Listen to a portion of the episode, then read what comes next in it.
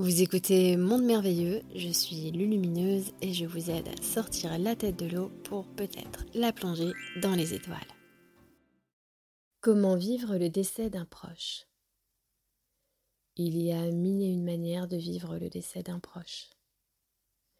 Mais il y a deux perspectives fondamentalement différentes par rapport à là où on se situe d'un point de vue spirituel, si on harmonise l'invisible et le visible, le tangible et l'intangible, personne ne meurt. Il y a juste un passage, un changement d'état, une continuité.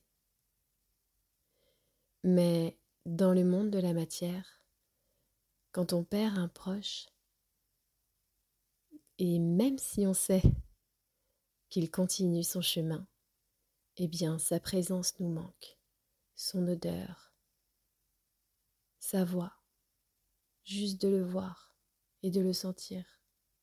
Tout ça, ça nous manque, puisque c'est dans notre chair et dans notre cellule qu'on ressentait ça. Et aujourd'hui, on doit le ressentir dans un autre niveau, dans une nouvelle profondeur. Et cette profondeur, on doit aller la ressentir dans un endroit profond à l'intérieur de nous, un endroit qu'on n'avait peut-être pas pris le temps d'explorer jusqu'ici, jusqu'à ce que cette personne passe de l'autre côté. La mort, c'est ici une initiation pour celui qui reste. Dans ces cellules, il y a une véritable séparation. Il ressent un manque. Il y a un terme. Quand il y a un terme, il y a une opportunité de transcendance, il y a une opportunité de grandir. On vit une crise, on vit un instant où on doit se rétracter. Mais regardez, quand on prend son élan pour sauter, on se rétracte pour bondir ensuite. C'est comme rentrer à l'intérieur de soi profondément. Aller évacuer la peine, la douleur, puis rentrer dans l'acceptation et enfin passer sur un autre niveau.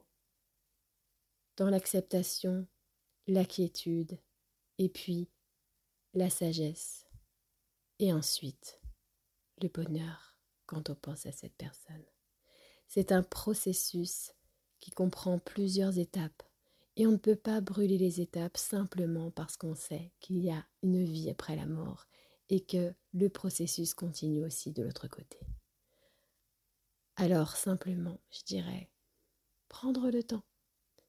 Ici, le temps nous est donné pour apprendre, pour transcender les choses, pour les transformer et pour qu'on puisse accueillir chaque étape vivre ce qu'on a à vivre, ressentir ce qu'on a à ressentir et enfin grandir de tout ça.